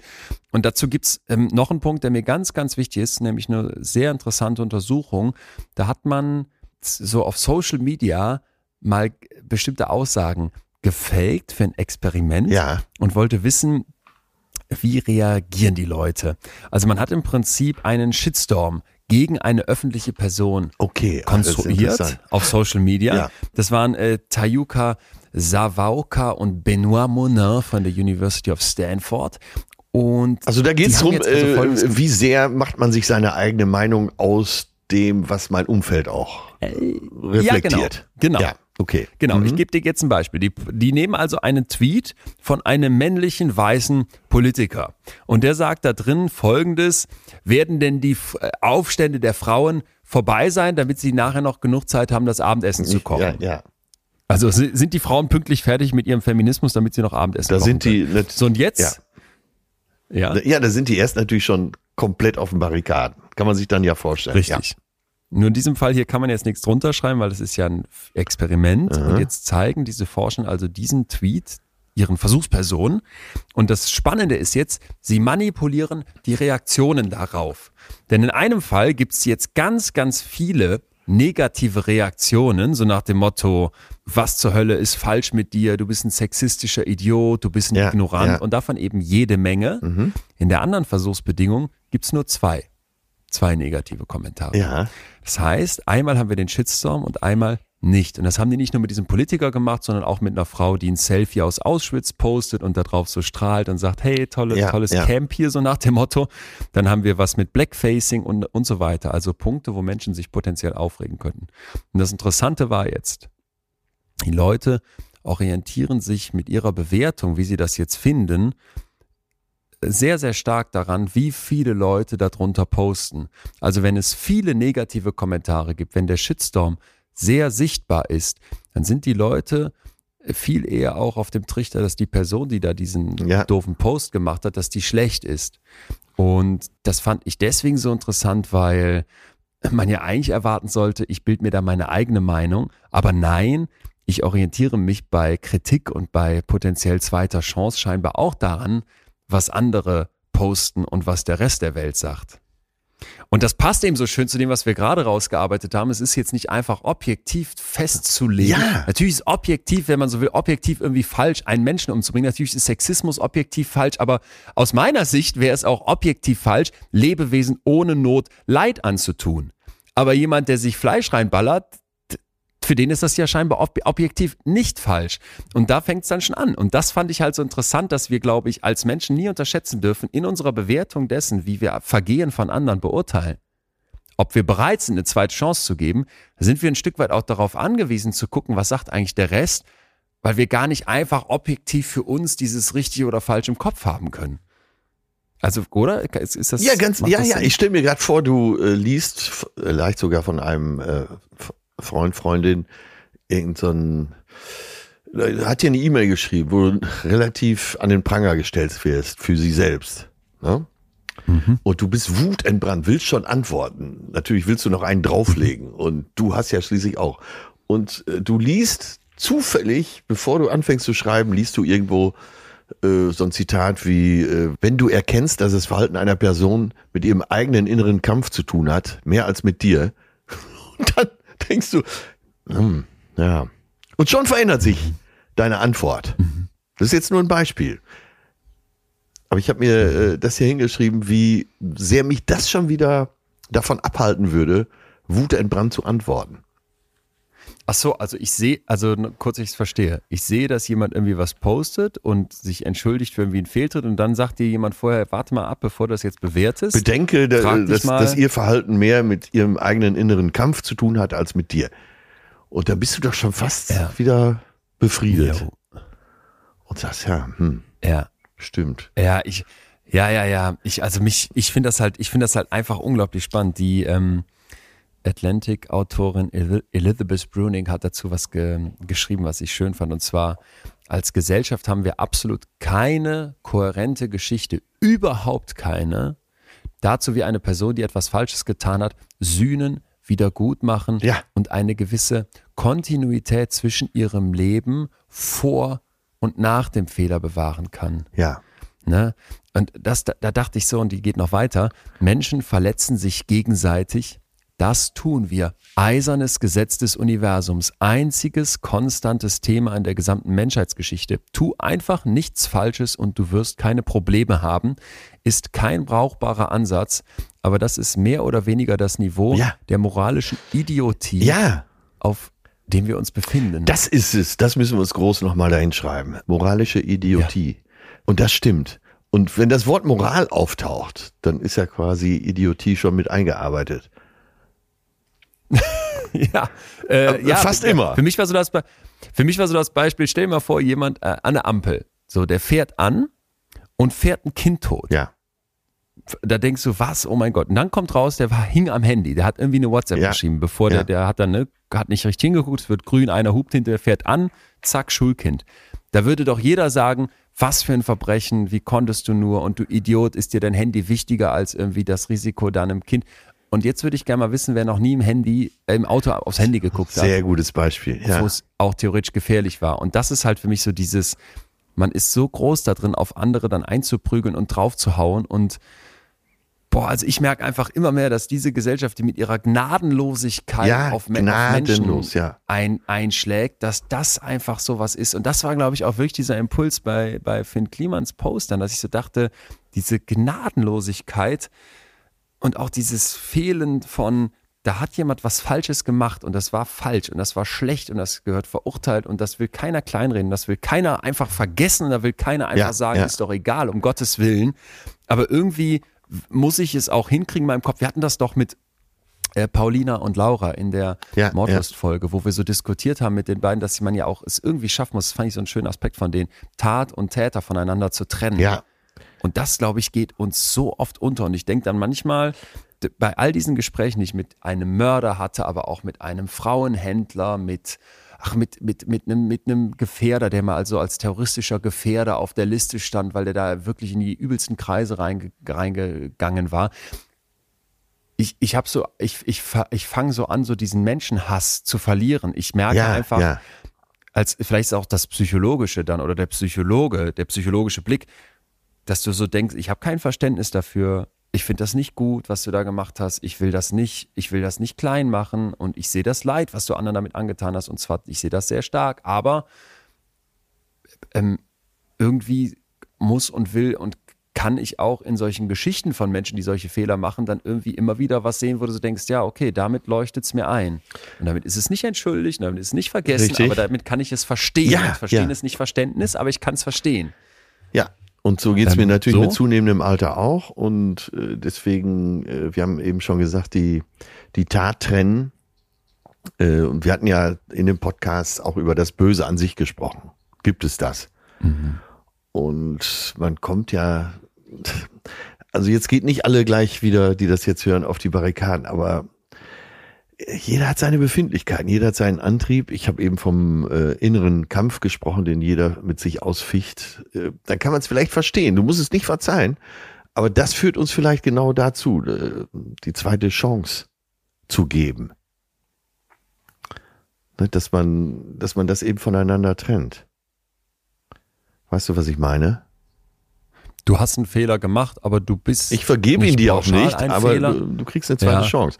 Und das führt uns jetzt Ja. zu der Frage, äh, der Volksmund sagt ja, jeder hat eine zweite Chance verdient. Stimmt das? Boah, nein. ja. Also, ja, das ist, aber das ist eben, das sind jetzt die Graustufen des Menschseins. genau. Ich kann doch auf der einen Seite sagen, ich muss Tat und Täter trennen. Ich kann aber auf der anderen Seite sagen, einem Hermann Göring, dem, diesem Nazi-Verbrecher, der kriegt keine zweite Chance von mir. Das würde ja heißen, es, das, aber das ist doch auch der Punkt. Genau. So ist ja auch unser Strafsystem. Ich finde, Ja. ein Andreas Breivik, der wird Ewigkeiten in diesem, ich hoffe, für immer in diesem Gefängnis sitzen. Da denkst du so, der hat keine zweite Chance verdient. Ist der jetzt anders als der Mörder, den ich interviewt habe?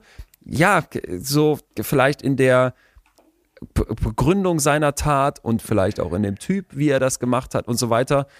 Aber dann, ja, aber da stoße ich jetzt natürlich auch mit meiner Argumentation an die Grenzen, weil da würdest du mir jetzt entgegenhalten können. Ja, Leon, du hast aber doch gerade gesagt, ich muss Tat und Täter trennen können. Dann musst du doch auch bitte einen Hermann Göring als Naz, als einen der größten Nazi-Verbrecher, der mitverantwortlich war für den Tod von Millionen, da musst du doch auch den von seinen Taten trennen.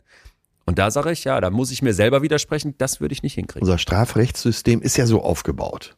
Ne? Man glaubt ja an die Resozialisierung. Darum geht's ja in unserem Strafsystem. Es gibt dann noch Ja. die anschließende Sicherheitsverwahrung. Also bei uns ist ja lebenslänglich, wie lange? 15 Jahre, 18 Jahre, 20? Ja, ich weiß nicht. Aber- aber eben auf nicht viele Jahre, lebenslänglich. Ja. Nicht, leben, nicht das Leben lang, Ja. ja. Da gibt's die anschließende Sicherheitsverwahrung, aber äh, der Grundgedanke unseres Strafsystems ist ja äh, das Rehabilitieren. Ne? Und Genau. ja, Klar, die zweite Chance. die zweite Chance, genau. Ich wollte gerade sagen, da sind wir genau da. Dann, ja, und nochmal, das Vergeben ist nicht zwingend wichtig für die zweite Chance. Vielleicht ist auch ein Punkt ähm, dabei zentral, naja, dass das grundsätzlich unser Versuch ist und dass man das grundsätzlich als Anspruch hat in unserem System und dass das vielleicht auch dann bei den allermeisten funktioniert und der richtige Weg ist mit dieser zweiten Chance, heißt ja aber nicht, dass das für alle gilt und dass man sagt, grundsätzlich ist mein Anspruch, Tat und Täter auch ein Stück weit getrennt zu betrachten, heißt ja auch wieder nicht, dass das immer gelten muss, weil so ein Fall jetzt wie Hermann Göring ist auch so extrem, dass ich dann denke, lasst uns nicht immer von einzelnen e- ganz extremen Ganz Fällen, genau. von Ganz- all den, all sagen, den ja. anderen Fällen, wo man vielleicht mit diesem Anspruch, Tat und Täter ein Stück weit zu trennen, klarkommt, lasst uns davon nicht ablenken lassen. Und nichtsdestotrotz finde ich, ist es schon auch ein wichtiger Punkt zu sagen, wenn man jetzt nicht bereit ist, zu vergeben, eine zweite Chance einzuräumen, das ist auch nicht einfach falsch. Weil man kann jetzt schnell so tun, als wäre das irgendwie moralisch überlegen, wenn jemand sagt, ja, da bin ich mit der Güte einer Frau Gensch gesegnet und sage, ich hasse dich nicht und ich vergebe euch und ich gebe euch eine zweite Chance, obwohl ihr ein Haus angezündet habt, in dem meine Kinder geschlafen haben. Wahnsinn. Das ist so unglaublich, ja. Das ist Äh, Eva dass doch das auch, die uns, Eva Sepeschi, die hier war, äh, die ja, ges- guter- uns gesagt hat, ich kann nicht hassen. Ich kann nicht hassen. Wie viel Friede Ähm, hat das für sie selber auch gebracht in ihr Leben? Und ähm, Genau, den äh, Aspekt müssen wir auch bedenken bei der zweiten Chance, dass uns das selber eben auch äh, vielleicht den Frieden zurückbringt. Aber jeder würde doch auch verstehen, Ja. wenn die sagt nein. Ja. Und diese Menschen haben keine zweite Chance verdient. Also ich finde, man darf auch nicht einfach Nee, so tun, genau. als wäre das Ausbleiben einer zweiten Chance, als wäre das grundsätzlich was Falsches oder was, was Destruktives oder moralisch äh, verwerflich, sondern ich finde, es ist absolut legitim, dass zum Beispiel auch Opfer von äh, von, von bestimmten Erlebnissen, dass die sagen, nein, seid ihr wahnsinnig, keine zweite Chance. das war's. Nimm mal ein Ver Also das- das ist für- Vergewaltigungsopfer. ja. ja. Ja, genau, ganz genau, ganz genau, ganz genau. Und, und wenn ich jetzt mich selber nehme, ich habe dir ja eben gesagt, wo habe ich schon mal jemandem zweite Chance gegeben, das, was mir da widerfahren ist, da würde ich sagen, geschenkt. Ne? Also ich habe ich hab immer wieder so, dass ich mir immer wieder denke, wo war ich mal jemals von irgendwas Opfer? Ja, die, die, das Ausmaß wäre lächerlich Ja, im Vergleich ja. zu ähm, Und trotzdem gehört es ja zu zu dieser sowas, Frage dazu. erlebt hat. Auch äh, Es gehört dazu. wenn es äh, kleiner ist, viel, viel kleiner als diese großen Kapitalverbrechen. Ja.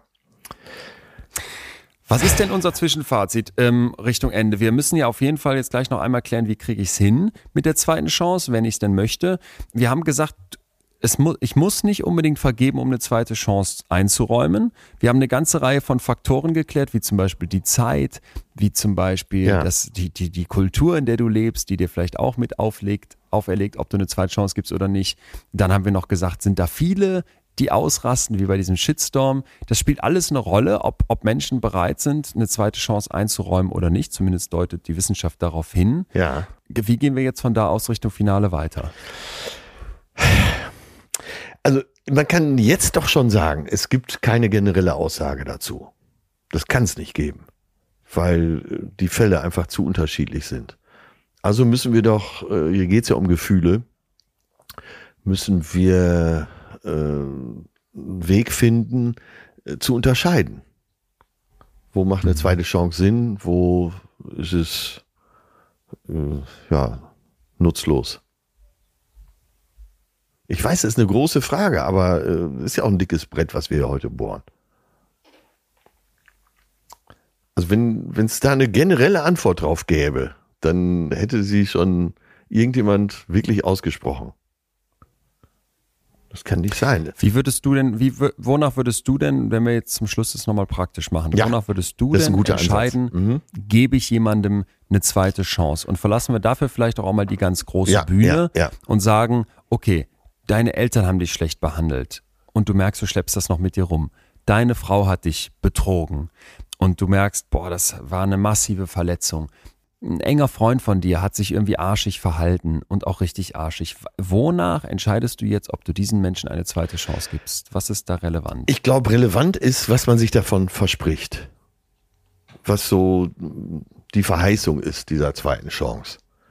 Wenn du, äh, wenn du irgendwas Positives siehst, wo dich das hinführt, dann solltest du die zweite Chance geben. Wenn dir relativ klar ist, das führt hier zu nichts, dann ist es ja schon fast eine Selbstverarschung. Und das wäre so mein Maßstab, den ich anlegen würde.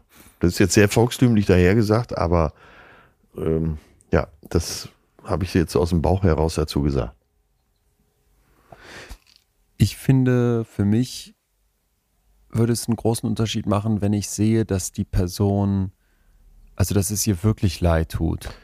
Ja, aber das sind, Also weißt da, da sind wir doch. Äh, ganz am Anfang haben wir es gesagt. Wenn man verstanden hat, was beim ersten Mal falsch gemacht wurde, Mhm. dann hat man eine zweite Chance verdient.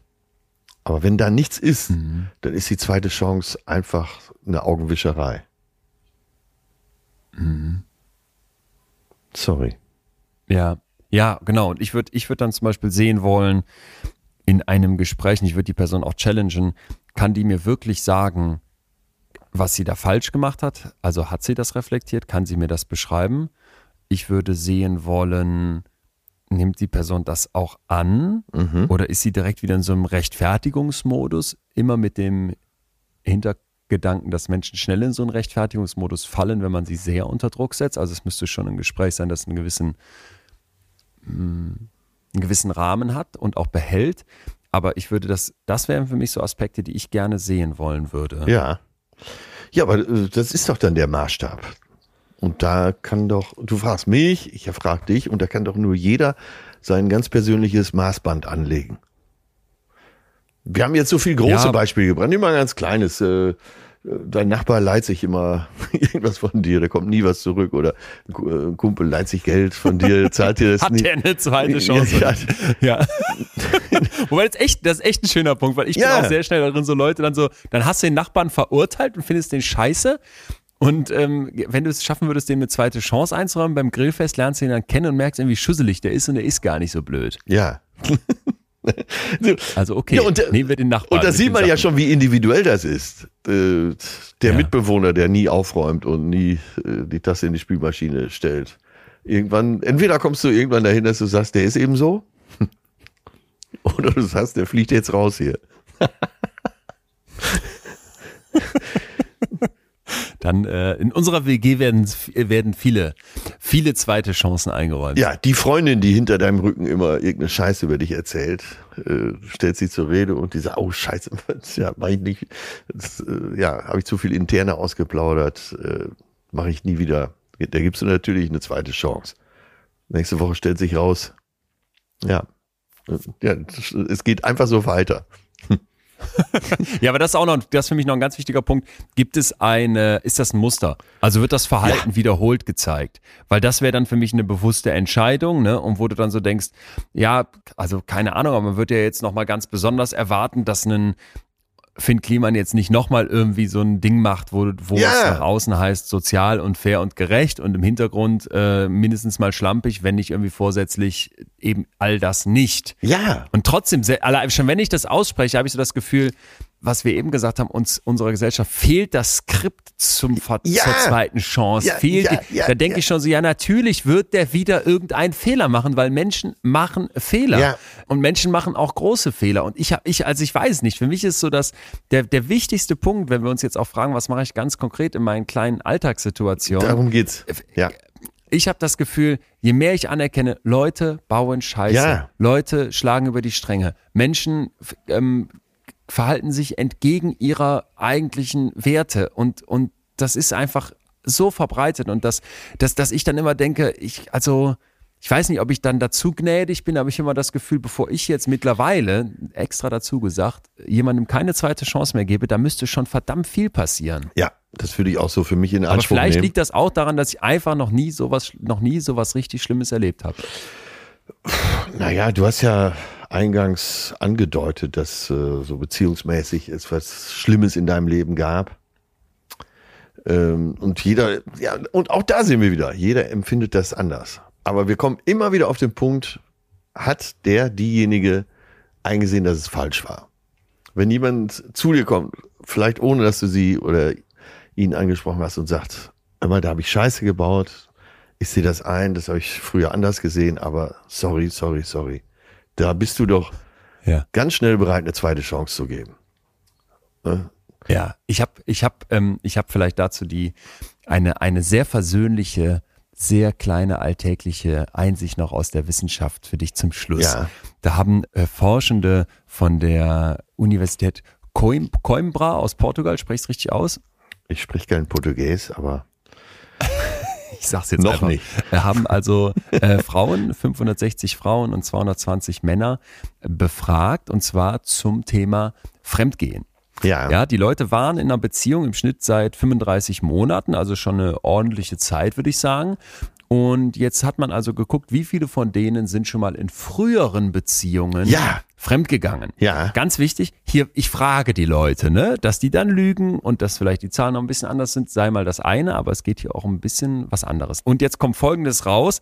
13 Prozent der Menschen, die noch nie jemanden betrogen haben, haben jetzt in dieser Beziehung aber eben doch schon mal gecheatet sind schon mal fremdgegangen, haben schon mal betrogen. Ah, okay. Bei denen, die in der vorherigen Beziehung oder in ihrer Vergangenheit schon mal fremdgegangen sind, ist dieser Wert deutlich höher. Da liegt er bei 30 Prozent. So, warum ist das interessant?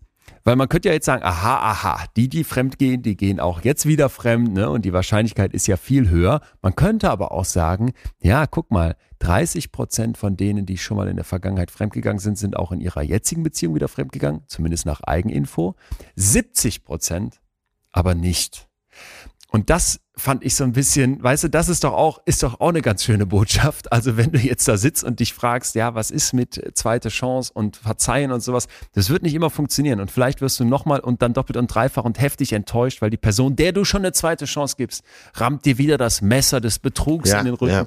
Aber äh, zumindest in dieser Untersuchung wären die Chancen, dass das eben nicht passiert, höher gewesen. Das fand ich, also das, ja, passt das so zum Ende hier? Ja, das passt total. Und mir kommt aber ein Zitat in den ich Kopf, das äh, was sagt, das Schlimme oder das Schmerzhafte am Betrug ist, dass er fast immer von deinen Freunden kommt. Und das ist das, ja. was uns verletzt. Und ich, ich weiß jetzt das Vorwort, äh, ich, die ganze Zeit marter ich schon mein Hirn. Das Buch Tausend kleine Scherben von James Fry.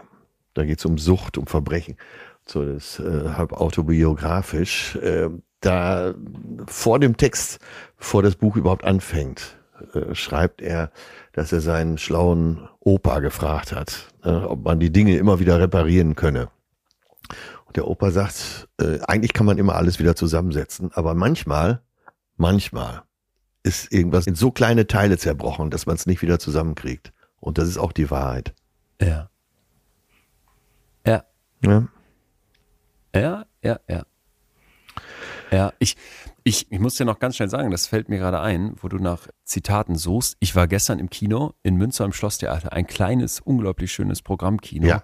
Traurig leer und in Münster ist, glaube ich, die Situation auch ganz gut, aber die Kinos im Land haben es nicht leicht. Und ich saß dort und wir haben den Film geguckt.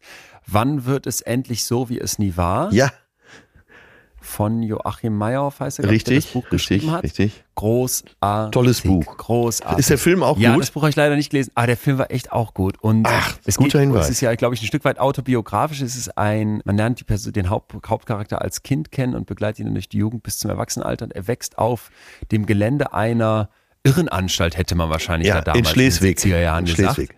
In, genau, in, in Schleswig. Und ähm, der Vater dieses Jungen ist der Direktor, der sehr, sehr wohlgesonnen diesen Menschen, die dort verwahrt werden, wie es da damals hieß, eingestellt ist und auch irgendwie dafür kämpft, dass die besser behandelt werden. Und du lernst also diese ganzen Menschen, die dort in dieser Anstalt leben, kennen, aber du lernst auch diese Familie kennen. Und mit all diesen Verwürfnissen und Fehlern, der Vater geht dann irgendwie fremd, die Mutter rastet aus, der, der, der eine Bruder stirbt und du hast all diese, diese Menschlichkeit in dieser Geschichte, in diesem tollen, tollen Film und gleichzeitig wird sich irgendwie immer wieder vergeben und als der Vater am Ende, ich will jetzt nicht zu viel verraten, aber als es dem Vater am Ende gar nicht gut geht, gibt's eine, eine so eine ganz versöhnliche Szene mit der Mutter. Ja. Und da habe ich so gedacht, dieses, er hat dieses, eine zweite Chance bekommen. Ich, also ich halte das für so menschlich und nochmal, die, die, ich weiß jetzt nicht, ich habe ein bisschen das Gefühl, denke ich gerade, hm, war das heute etwas fahriger als sonst hier bei uns, aber es war einfach für mich so eine, so eine Beobachtung, wie harsch unsere Gesellschaft ist und wie krass und, und unmenschlich diese Shitstorm-Dynamik in der, in der digitalen Welt geworden ist, dass ich so dachte, die, die, wenn wir es, wenn man es schafft, und das muss jeder für sich selbst entscheiden, wenn man es schafft, eine zweite Chance zu geben, dass das so ein unglaublich menschlicher Akt ist. Und das war, war in dem Film jetzt, Das wo ist ich gut, drüber das ist ein nachdenke, guter Gedanke, ja. drin. Den kannst du dir unbedingt mal angucken bei Gelegenheit. Ja, ich habe das Buch verschlungen. Wird dir gefallen. Geh gerne ins Kino. Ähm, und äh, ja, die äh, Mutter von Meyerhoff ist übrigens mit diesem Buch immer noch unterwegs und macht Lesungen. Ach, Ist jetzt ach, das so, nächster Kultur. so an die 80, hat äh, einen ganz lieben neuen Freund, ich glaube nicht, dass sie geheiratet haben, Ja. der fährt sie immer zu den Veranstaltungen und dann sitzt die Mutter Meyerhoff da und liest aus dem Buch, weil ja, Joachim macht das nicht so gerne. Okay. Ja, sehr schön zum Schluss. Empfehlung von Herzen. Und du hast jetzt noch mal gesagt, äh, ich könnte jetzt natürlich, du weißt, wie sehr ich Bücher liebe, immer weiterreden, aber äh, erstmal eine gute Empfehlung zum Schluss. Und das zweite ist, du hast eben gesagt, vielleicht waren wir heute etwas zu fahrig, aber ist das nicht auch mal gut, wenn wir ein Thema diffus behandeln? Ja, also ich finde ja und nein. Ich habe schon immer den Anspruch, dass man straight hier durchkommt, einerseits, aber bei diesem Thema war es ja jetzt so, ich habe dich, ich, das war jetzt ein bisschen her, da habe ich dich, habe ich dir gewhatsappt, sag mal, zweite Chance, Ja. Wendler, Klima, das treibt mich einfach gerade total um. Ja. Und vielleicht muss man dann auch sagen, sind nicht alle Gedanken zu Ende sortiert. Ja. Und in einem, in, ich, gestern Abend, als ich das schon mit, mit meinem Umfeld diskutiert habe und diesen Ja, Post ja, ja. Kommentar, den ich unter den Kliman-Post gesetzt habe, habe ich schon gedacht, scheiße, war das jetzt ein Fehler, muss den löschen? Ja, dann habe ich gedacht, ja, will ich jetzt nicht löschen und dann, äh, weil ich doch eigentlich diese zweite Chance so sehe. Und dann merke ich einfach, du hast vielleicht einen ganz wichtigen Punkt gerade angesprochen, wenn es eben, wenn es eben auch mal ein bisschen diffuser sein darf, dann ist es natürlich auch sehr viel näher dran an den Gedanken, die wir unmittelbar haben. Ne? Ist noch nicht so zu Ende sortiert. Ja, und Ich weiß nicht, ob es, gut ist oder schlecht ist, aber es ist vielleicht sehr. ich glaube, es ist ein Thema, wo es keine eindeutige Antwort geben kann. Bestimmt. Ne? Best ja, bestimmt. Du hast einerseits Ja. von Kriegsverbrechern gesprochen, andererseits vom, äh, von jemandem, der sich vielleicht nur immer ein, ein bisschen Geld leiht. Und darauf kann es keine generelle Antwort geben. Ja. Bin ich fest von überzeugt, weil jeder Fall anders ist. Ja. Ja. So, ich muss los. Ich, Ach, muss, ich muss in den Urlaub. ist Wo geht's hin? Zwei Wochen sind wieder um. Genau. Wo fährst du denn hin in den Urlaub? Oder darfst du das Doch. Du musst wirklich los, Nee, ne? Ich muss wirklich, ne, es geht nach Mallorca. Äh, sind ja über Ja. Ostern jetzt alle da. Eine Einladung jagt die nächste. Ja, also mein Lieber. La, äh, eine schöne Zeit dort.